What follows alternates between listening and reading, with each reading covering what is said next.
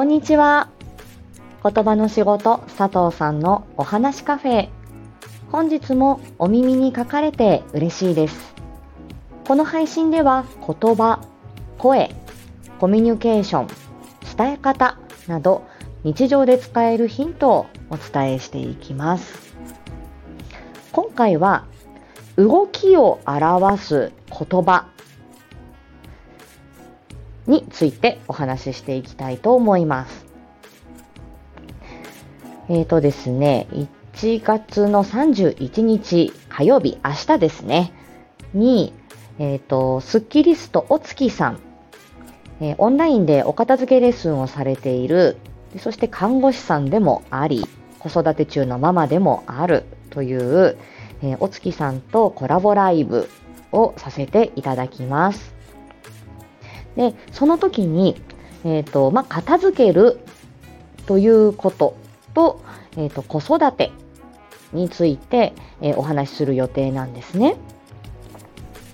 で、えっ、と、この片付けという言葉を考えているときに、えっ、と、その言葉の発達についての本を読んでいて、えー、その時にあの言語学者さんが話しているところにこの片付けという言葉が偶然出てきた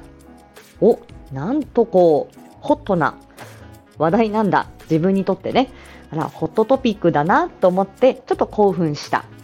なので、まあ、このタイミングで、えー、この動きを表す言葉で、えー、片付けという言葉 について少しあの考えてみたいなと思いました。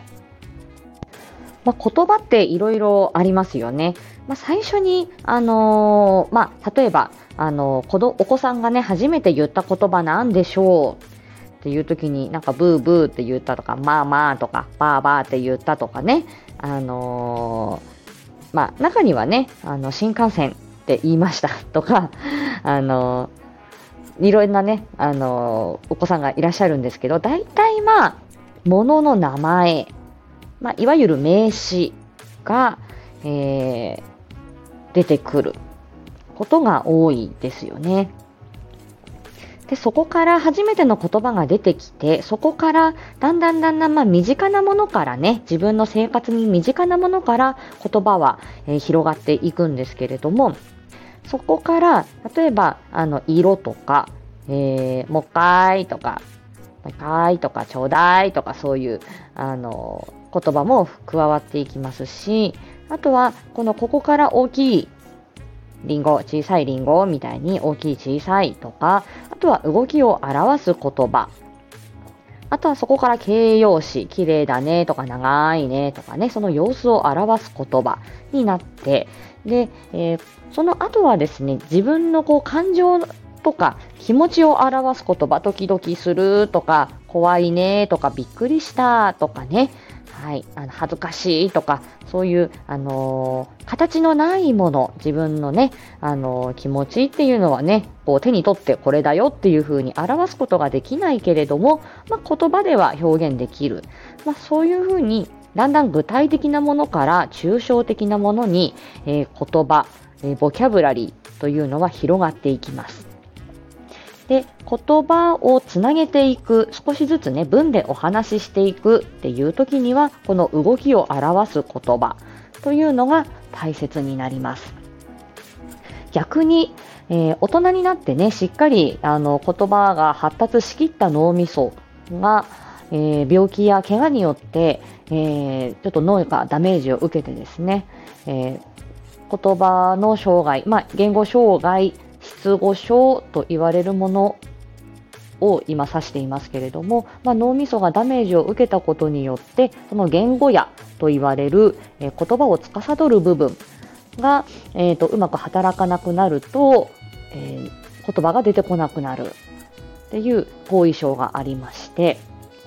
そういう方々は逆に、あのー、名詞そのものの名前っていうのがなかなかやっぱり思い出せない、言いづらいっていうことがあります。代わりに、やはりあの、えー、例えば帽子をまでヒント出すと、かぶるとか、ご飯をまで言うと食べるとか、その、動きを表す言葉の方が結構こう出やすかったりして、そっちかそちらからあの、え言葉の練習を、まあ、とっかかり、えー、やっていくっていうこともありますね。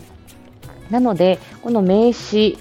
まあ、ものの、えー、名前とその動きや様子を表す言葉、動詞や形容詞というもの。まあ、あのこれもね、脳みそのどの部分にどういうふうに収納されているか、どんなふうに引き出されているかっていうことは、まあ、お偉い先生方がいろいろ研究してるんですが、あの、まだまだ 未知の世界なんですね。で、えっ、と、この、あの、動きを表す言葉の中に、えっ、ー、と、オノマトペというのがあって、まあ、私これも非常に興味がある分野なんですね。で、オノマトペっていうのは、あのー、まあ、ワンワンとかね、音を表したり、えー、ネバネバ、納豆がネバネバしてるねっていう風に、えー、様子を表したり、あとは、とえー、例えば太鼓をどんどん叩きます。トントン叩きますって言うと、どんどんっていう方が、あ、大きい太鼓かな。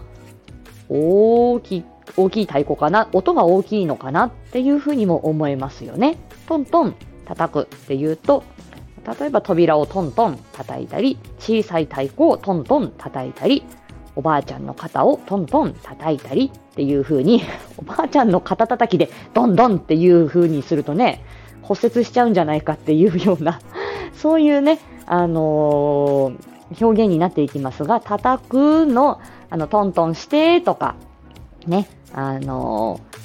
ー、まあそういうふうに、まあ動詞、動きを表す言葉が、あのー、ね、ペコって頭下げるとかね、うん、コロコロ転がすとか、まあいろんな、あの、じーっと見るのじーっととかね、いろんなあの あの動きを表す言葉があります。で、その中で、まあ、あの、片付けるっていう今回このちょっとテーマを考えると、ポイしてとか、ポンって投げてとかね、そういうふうに言うことがありますよね。で、あのー、この投げるとか、あの、まあ、ポンと投げてとか っていう時に、あの、それって投げるっていうことは、えー、なんて言うんでしょう。まあ、結ね、ああの自分がこう投げて自分の手元から遠くに飛ばした。っていうことなんだけれども、例えばアンダースローみたいに下から投げるのか、両手で投げるのか、あの、ね、いろんなことがあって、結構この、あの、抽象的な言葉だよねっていうのを、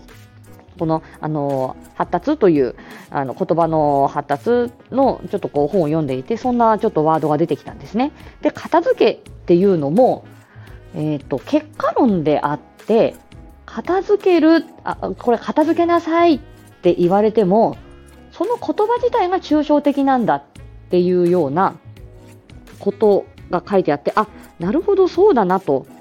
その、もはや動作、例えば、あの、一個ずつしまっていく、引き出しにこうしまっていくのか、何なのか、えわからないですけれども片付けるっていうのは結果論であってその中のプロセスっていうのは、えー、片付けるという言葉のそのものにはないわけですよね。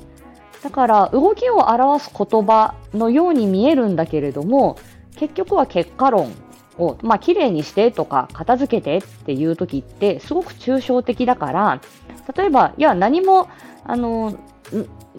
テーブルがない、テーブルの上に何もない状態にするっていうのが片付けるって考えてる人もいるし、まあ、あの、ね、丸めたティッシュがポンポン置いてある。まあ、それだけ捨てれば、あとは、あの、リモコンとかね、あの、まあ、ちょっと、ちょっとしたもんなのがね、あの、置いてあっても、まあいいじゃんって、もう片付いてるじゃんっていう、その、うんと自分のなんて言うんだろう、物差しっていうのは、確かにそれぞれだなって思うんです。うん、で表面上あの、ね、見た目あのテーブルとかねあの机とかあの仕事のデスクとか見た目綺麗だったら別にそれで片付いてるじゃんって思う人もいれば引き出しの中まできっちり収納して取り出しやすさ仕事のしやすさまで、あのー、効率よくねやっていこうそれが片付けだっていうふうに思う人もいる確かに抽象的だなーっって思ったんですよ。だから、それは大人でもそうなんで、子供に片付けてとかっていうよりは、あのー、ね、筆箱の中にしまってねとか、ランドセルの中に入れようねとか、あのー、ね、この何？クリアファイルの中に宿題を入れようねとか、どんな風に片付けるかっていうことは、えー、より具体的に声かけが必要なんだなそこは注意が必要だなと思いました。うん。まあ今日はそれだけの話です。はい。あとは、あの、明日、お月さんとお話しするために、うん、ちょっと聞きたいこととか、自分が考えたことなんかは、ちょっと取っておきたいかなと思います。